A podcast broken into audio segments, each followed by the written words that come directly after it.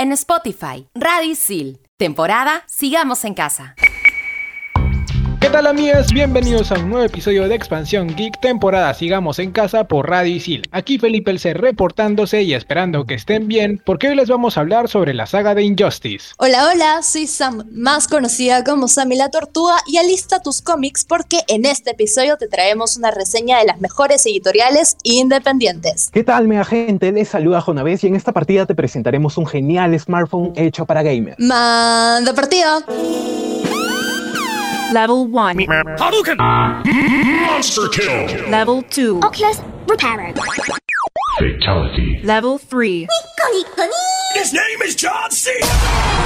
Level 4. This is Sparta! Level 5.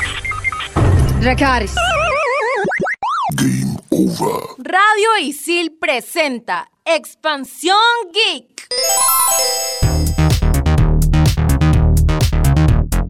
Injustice es una saga de videojuegos de lucha que fue desarrollada por NetherRealm Studios y publicado por Warner Bros. Interactive. El primer título fue Injustice Gods Among Us, desarrollado con la premisa de qué pasaría si nuestros grandes héroes se convirtieran en nuestra mayor amenaza. Es la pregunta que yo siempre me he preguntado y gracias a esta saga de videojuegos la pude resolver. Este primer título nos sitúa en un universo alterno donde el Joker engaña a Superman con el gas del espantapájaros y destruye Metrópolis. Por eso la destrucción de la ciudad y el asesinar a su esposa embarazada creyendo que era Doomsday ocasionan que Superman, consumido por su profundo dolor, asesine al Joker. F por el Joker. Posteriormente, Superman sufrió una serie de acontecimientos que lo convirtieron en un tirano, líder de una organización llamada El Régimen. En esta organización varios héroes y villanos se unieron a él, excepto Batman, quien al ser el único héroe existente que se opone al régimen, trae a su dimensión a las versiones alternas de sus compañeros para que lo ayuden en esta nueva lucha. Por otro lado, Injustice 2, la secuela de Injustice Gods Among Us, se sitúa tiempo después de los acontecimientos del primer videojuego, centrándose en el de Batman por poner orden en el mundo luego de la tiranía de Superman. Sin embargo, la aparición de un nuevo grupo supervillano llamado la Sociedad y la llegada de Brainiac, un alienígena responsable de la aniquilación del planeta Krypton, forzarán a Batman en la decisión de liberar a Superman para que lo ayude a combatir estas amenazas o si los pocos héroes que quedan son suficientes para frenarla. En cuanto a su jugabilidad, entre ambas versiones ha habido pocos cambios. Sin embargo, si todavía no has jugado estos videojuegos, puedes darte la impresión que puede ser como un Mortal Kombat con superhéroes por ser uno del tipo lucha en 2D. Algo que está lejos de la realidad ya que puede ambas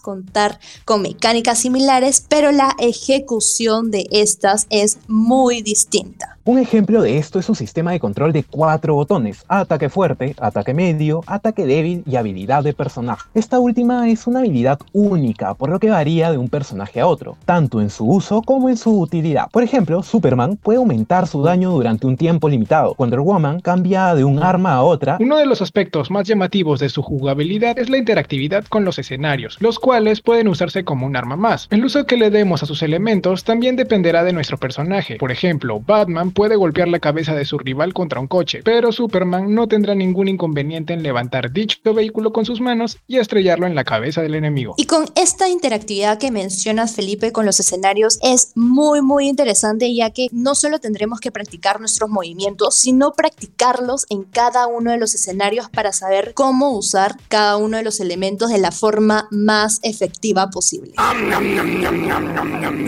Expansión Geek. Esta saga está repleta de personajes y puede ser un poco confusa cuando no conoces a todos, y vaya que son un montón. Así que esta vez te recomiendo que si no eres un súper fanático de DC y no ubicas a todos sus supers y villanos, antes de jugar googlees un poco sobre los personajes que aparecen en ambas partes, para que al comenzar tu partida la historia sea más clara y entendible. Estoy de acuerdo contigo, Javi. El juego trae demasiados personajes y es por eso que mi recomendación es que antes de que inicien su aventura en el juego, le den una leída a los cómics ya que estos les servirán como precuela. De hecho, su función es esa. Y yo como en cada programa me pongo Sammy la Tortuga Streamer y te recomiendo seguir a Isa Cosi, que es un streamer de Twitch que juega tanto en Justice como en Justice 2 y obviamente con él vas a poder practicar tu inglés al máximo. Así que yo te recomiendo que lo vayas a seguir también para ver algunos hacks, para ver todo lo justo y necesario para poder jugar y disfrutar al máximo este gran videojuego. Así que chicos, nos tomamos un pequeño descanso para que en el siguiente bloque hablemos de, un par de editoriales de cómics independientes. ¿Puedes adivinar de cuáles vamos a hablar? Solo diré una pequeña pista. Muchos de los cómics que crearon estas editoriales fueron adaptadas a la pantalla. No más spoilers, estás en Expansión Geek temporada Sigamos en casa por Radio Cine. Datos súper útiles para estudiantes. Estación Isil, obviamente, por Radio Isil. Estrenamos los jueves. Estos son los archivos G12235.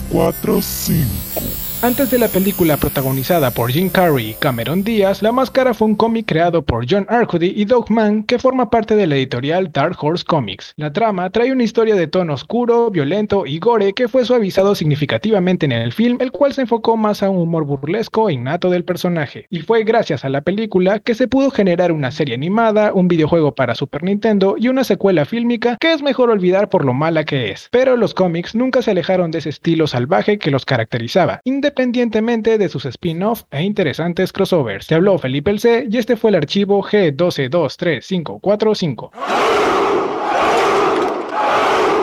Expansión Geek. Continuamos esta partida aquí en Expansión Geek temporada Sigamos en Casa por Radio Isil. En este bloque traemos dos editoriales de cómics que si bien la mayoría puede no conocerlas, es 100% seguro que ha consumido alguna de sus historias. Pero antes de mencionarlas, quiero saber, ¿qué piensan ustedes de las historias que nos dan Marvel y DC a comparación de otras que son independientes y más crudas? Hmm, bueno Javi, yo creo que las historias que Marvel y DC nos han presentado a lo largo de su existencia han sido muy buenas, la verdad. De hecho, es por eso que son recontra famosas. Pero lamentablemente fueron cayendo en lo que a calidad se refiere debido a que se han preocupado más en solo tener que sacar series, eventos, etcétera, para seguir vendiendo y ya no tanto por tener una historia correctamente desarrollada. Un claro ejemplo de esta mala práctica considero que puede ser Civil War 2. Bueno, Felipe, creo que en ese caso eh, estás en contra totalmente de todo el marketing que está desarrollando DC y Marvel. O sea, yo creo que ambas editoriales tienen muy, muy buenos productos, muy buenos personajes, muy buenas historias, pero si me comparas acá las editoriales independientes versus las historias que ya conocemos de, de Marvel, DC, yo creo que las editoriales independientes te dan esa posibilidad y esa libertad de poder crear la historia que quieras sin censura, con todo el proceso creativo que quieras y puedes explorar un poco más otros mundos, ¿no? Porque muchas veces cuando estás en Marvel o en DC hay estos filtros o hay estas personas que dicen, no, esta, esto no va a funcionar o esto no me gusta y son como, pucha, no, me bajaron la idea o ya no puedo publicar lo que me gusta, en verdad. No hay como esa exploración creativa, ¿no? Tal cual, Sammy. De hecho, por eso también es que estoy un poquito a favor de las editoriales independientes y de sus cómics. Que para iniciar y, e introducir a las personas tendríamos que decir, ¿qué es un cómic independiente? Hablamos de cómics independientes cuando queremos referirnos a las historietas que producen las nuevas y pequeñas editoriales surgidas al calor de la expansión del mercado directo a finales de los años 70. En el caso de Estados Unidos, se excluye, por ejemplo, a DC y a Marvel Comics, ya que son las más grandes. Exacto, Felipe. Podríamos decir que las editoriales de cómics independientes más populares son Image y Dark Horse Comics, debido a las historias que han lanzado. Así que vamos con ellas. Pues sí, vamos con ya las editoriales independientes de cómics y comenzamos por Image Comics, que fue fundada en 1992 y esta editorial independiente estadounidense está dedicada a la publicación y distribución de historietas que se convirtió automáticamente en un refugio para los artistas que querían escapar de los límites creativos. Como ya lo estaba mencionando, ¿no? Son estos límites que la gente muchas veces cree que no va a funcionar, pero al momento de publicarse una historieta o un cómic de alguna editorial independiente, te das cuenta que, ¡boom!, explota y les encanta a la gente, crea hype y te crea un mundo, creo que no tan cliché, porque muchas de las historietas que ahora conocemos caen en ese tipo cliché o dices, oh, ya, esto ya sabemos que es Marvel y ya sabemos que es DC, ya sabemos lo que va a suceder, ya sabemos cuál es el final y no disfrutamos de la historia que hay detrás de cada personaje, de cada cómic finalmente, ¿no? Entonces yo creo que esto es increíble, aparte puedes explorar nuevos caminos narrativos y estéticos. Y también hay mucho de, la inspiración por la década de los 90 y es que gracias a esta década aparecieron historias cargadas de violencia y contenido sexual que rozaba lo explícito. O sea, no me refiero a que la década de los 90 es el representante máximo de la violencia y el contenido sexual, no, pero hay esta libertad de hacer lo que tú absolutamente quieras, ¿no? Yo, yo amo, amo los, los cómics independientes por esta libertad que te dan. De hecho, Sammy, esa libertad que mencionas significó el éxito de la editorial, ya que inclusive la hizo posicionarse como la cuarta editorial más importante del género, detrás de Dark Horse Comics y las dos gigantes Marvel y DC. Exactamente, ha sido una editorial que ha sorprendido a muchos. Y a continuación vamos a ver a Dark Horse Comics, que es la tercera editorial más importante de por detrás de Marvel y DC Comics. La empresa fue fundada en 1986 por el escritor y publicista Mike Richardson, naciendo como una extensión de una cadena de cómics llamada Things from Another World. Casa Editorial es conocida por publicar numerosos cómics independientes y a diferencia de otras editoriales estadounidenses, no suele publicar series indefinidas, ¿no? Porque prefiere las series limitadas y los números únicos. Además, Dark Horse también marcó el camino a seguir en lo que se refiere a licencias cinematográficas y televisivas también, ¿no? Sin ir más lejos, la inclusión de los cómics, tanto de Star Wars dentro de la línea editorial de Dark Horse, marcó un antes y un después en los cómics provenientes de otros medios, ¿no? De hecho, si hablamos de estas grandes editoriales o estas grandes casas cinematográficas, no sé si les pasa a ustedes, pero sienten que ya cuando una muy buena serie o una buena saga de películas o de cómics cae en manos de estos grandes, ya no es lo mismo y sientes como que, ay, no, han malogrado la película, la serie o el cómic que tanto me ha gustado y que tanto lo he vivido. Y no lo sé, chicos, pero no estoy en contra de ya sea Marvel, DC, de las grandes empresas cinematográficas, pero siento que a veces la malogran. O sea, tal vez no tienen intención, pero la malogran. No sé qué opinan ustedes. Te entiendo totalmente, Sam, desde que, bueno, Star Wars pasó a la ya conocida Disney, la verdad es que creo que incluso hasta en los cómics ha de caído un poco. Sin embargo, no sé, siempre voy a ser fan de los antiguos cómics de, de Star Wars. Bueno, te mostraban una realidad, su realidad sorprendente, no como ahora que la verdad le han quitado un poco la gracia, por decirlo así, que tenía. Sí, definitivamente. Bueno, chicos, ya que estamos hablando de cómics, ¿qué tal si hablamos de los más importantes de ambas editoriales? Y bueno, como ya mencionamos también al inicio, Image, hay que iniciar por los cómics de Image, donde en primer lugar tenemos a The Walking Dead. Mira, ya muchos lo conocemos, ¿no? Es el más representativo de la editorial y no solo es uno de los mejores cómics de Image, sino que también es uno de los mejores de la historia. Simplemente es una versión innovadora y realista sobre el día a día en un mundo que sufre un apocalipsis zombie. ¿Qué les puedo decir? Bueno, yo he leído los 103 primeros números y la historia es mucho mejor que la serie. Hay muchos giros inesperados y en cada número te dejan a la expectativa de qué es lo que viene, qué es lo que continúa. En realidad, en los cómics nada te lo esperas. Todo lo que llega a pasar es totalmente sorprendente. Podemos compararlo con la serie pero siempre voy a pensar que tus 103 primeros números son los mejores, porque posterior a eso, la verdad es que ha ido, para mí, decayendo un poquito en su historia, porque igual ya comenzaba a contrastarse con la serie, pero bueno, vamos a darle todo su, su reconocimiento por ser una buena entrega de zombies. Yo no sé, pero yo creo que 103 es un número perfecto, ¿ah? es un número bueno ya después que han querido alargarla y hacer como que más trama, más historia y seguir jalando y jalando y jalando. Yo creo que 103 ahí ya ya, quédate ahí, o sea, no, ya no más, por favor, ya no más. Por otro lado tenemos a Spawn, que es el antihéroe por excelencia de Image, que narra la historia de Old Simmons, que es un asesino que es resucitado para convertirse en Spawn, un demonio destinado a ser el general de la fuerza del infierno. Esta historia está 100% recomendada, ya que trae un frenesí de acción, terror y puro arte. La verdad, yo fan fan del arte y de toda esa combinación de terror, acción. De hecho, no soy tan fan de lo muy terrorífico, pero cuando está en un cómic creo que sí, sí lo acepto. Vale, vale, Sam, muy bien, muy bien. Al menos acéptalo ahí, no sé si en una película te vaya a causar un... No, no, ahí sí no, arrugo, arrugo. Ah, ahí está, ¿ves? Ah, y hablando de películas, hay que recalcar que este personaje es tan importante para la editorial que tuvo su propia película, que, bueno, no tuvo una buena aceptación por los aficionados. Ups. Y ahora seguimos con Invincible, un cómic de superhéroes clásico que no le da pena hacerlo. Es fresco, divertido, lleno de acción, repleto de subtramas y sobre todo muy adictivo, bueno, está adaptado en, en nuestro siglo, en el siglo XXI. Ya en la trama principal uno puede encontrar referencias claves, ¿no? El protagonista, por ejemplo, es el hijo de un superhéroe extraterrestre que juró proteger a la Tierra. Claro que aquí no se trata de crear a un nuevo Superman, sino que Robert Kirkman se las arregla para dar rienda suelta a historias más personales, con un gran componente crítico, cuya lectura hoy en día resulta indispensable. Invincible es el cómic que te recordará por qué te gustan los cómics de superhéroes y te da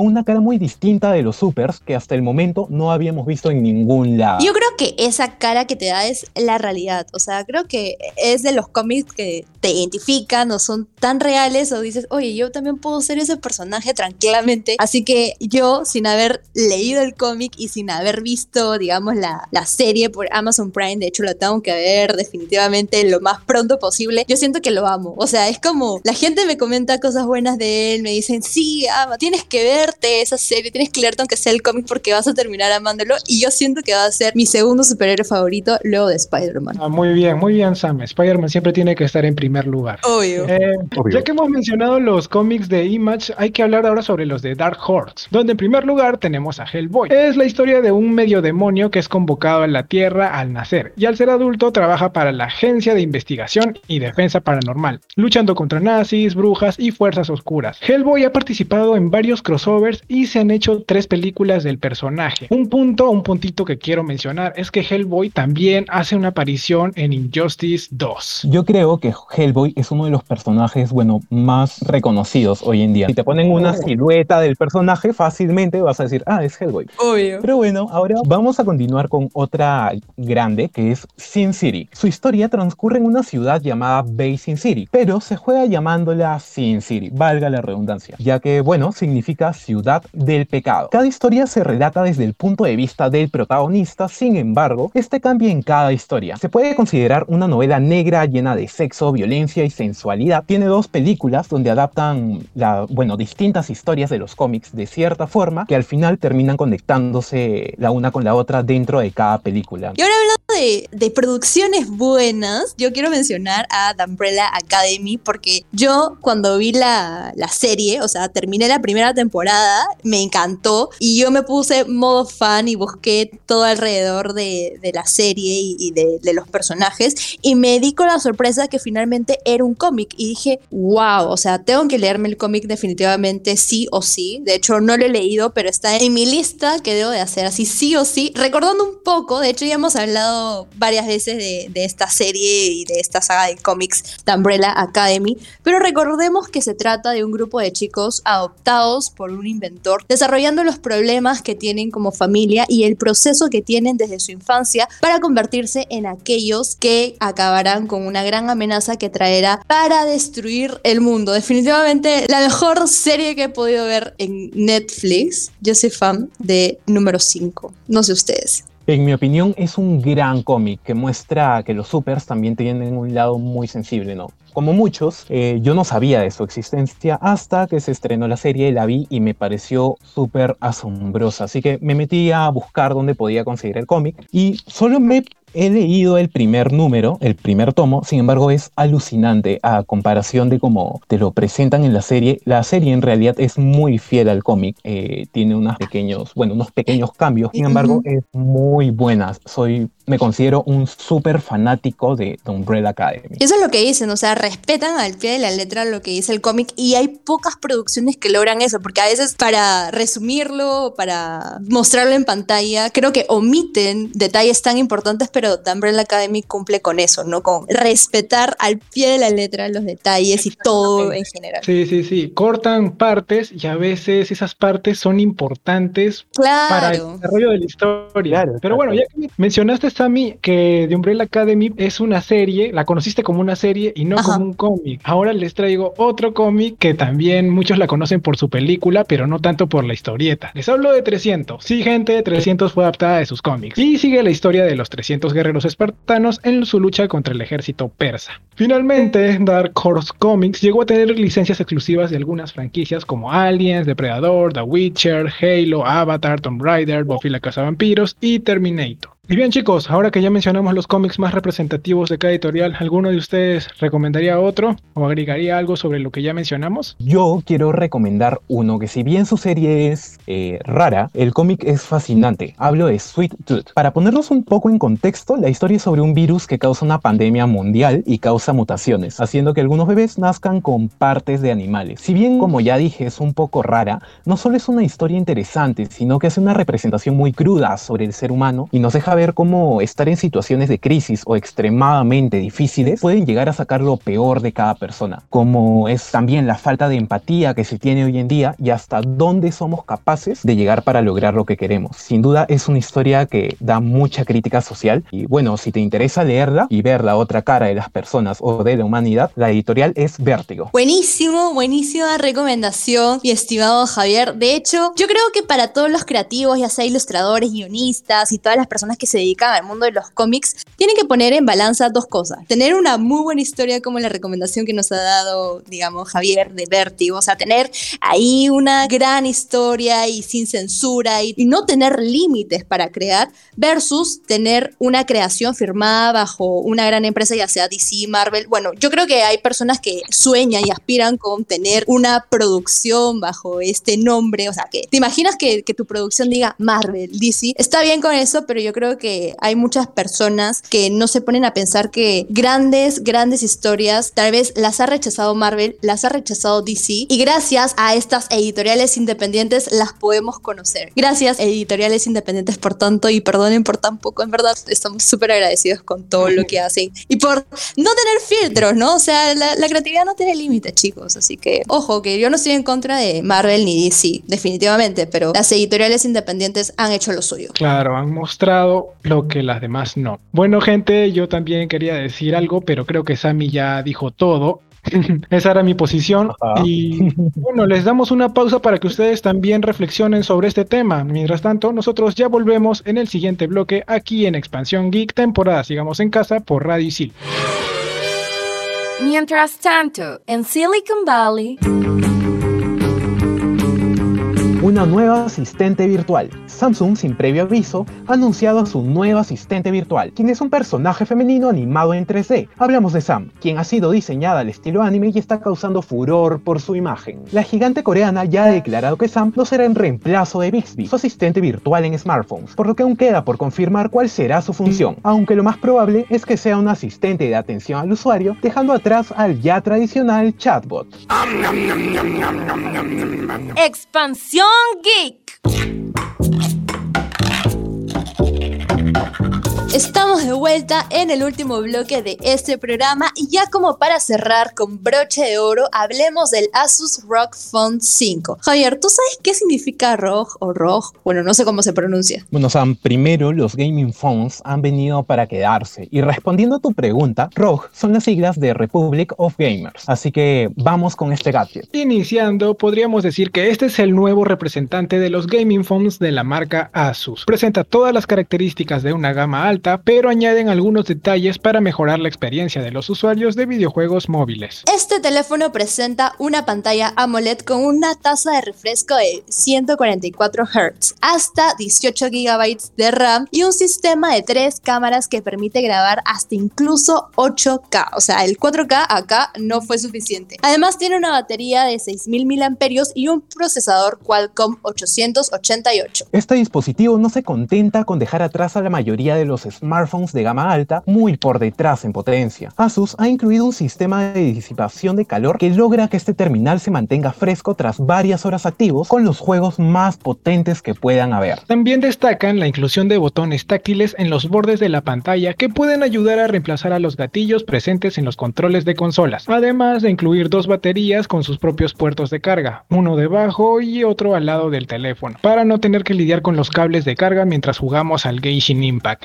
Quizá el detalle más reconocible es la inclusión de una pantalla RGB detrás del teléfono que puede personalizarse con los colores o imágenes que el usuario desee. En definitiva, el ROG Phone 5 es el último teléfono que vas a necesitar si lo que deseas es tener la mejor experiencia de juego posible a donde sea que vayas. Expansión Geek. Y como bonus saca recomendación de esta partida tenemos la nueva serie de Marvel que promete resolvernos varias dudas que nos dejó su última película. Hablemos de Loki. ¿De qué trata? La nueva historia de Loki transcurre después de los eventos de Endgame. El traicionero hermano de Thor retoma su papel como el dios de las mentiras, donde será un viajero del tiempo y el espacio. Pero sus planes se verán amenazados por la agencia de variación temporal que lo recluta para que sea uno de sus agentes, la cual se trata de una organización burocrática que vela por la defensa de la sagrada línea de tiempo que le dará a escoger entre dos opciones, enfrentarse a la eliminación de la realidad o ayudar a atrapar una amenaza aún mayor. ¿Por qué verla? Si te gustó la entrega de Endgame, no te puedes perder Loki que apunta a ser una de las mejores propuestas de Marvel que llega para marcar un importante punto de inflexión en el universo cinematográfico de Marvel. Además de disfrutar de un Loki al completo, donde se podrá conocer las diferentes facetas del querido dios de las travesuras. Y si te estás preguntando dónde puedes verla, la serie Loki se estrena en exclusiva por Disney Plus todos los miércoles, donde los seis episodios que componen la tercera ficción de Marvel Studios se irán develando cada semana. Por aquí Jonave se despide cerrando esta partida recordándote que si quieres empaparte del mundo de DC, juegues la saga Injustice para conocer el lado oscuro de tus superhéroes favoritos. Nos vemos, mega gente. Mi querida people, yo también me voy haciéndoles recordar que si ya se aburrieron de las historias de Marvel o de DC, no duden en leer los cómics de las editoriales independientes. Ahí yo les puedo dejar Cross para los fanáticos del gore. Se me cuidan. Buenísima recomendación final finalita de Felipe. Sammy la Tortuga se despide y recuerda que si eres un gamer de celular, puedes comprarte un Asus ROG Phone 5 que va a ser increíble para tus experiencias en los videojuegos. Fue todo por Expansión Geek temporada. Sigamos en casa por Radio Isil.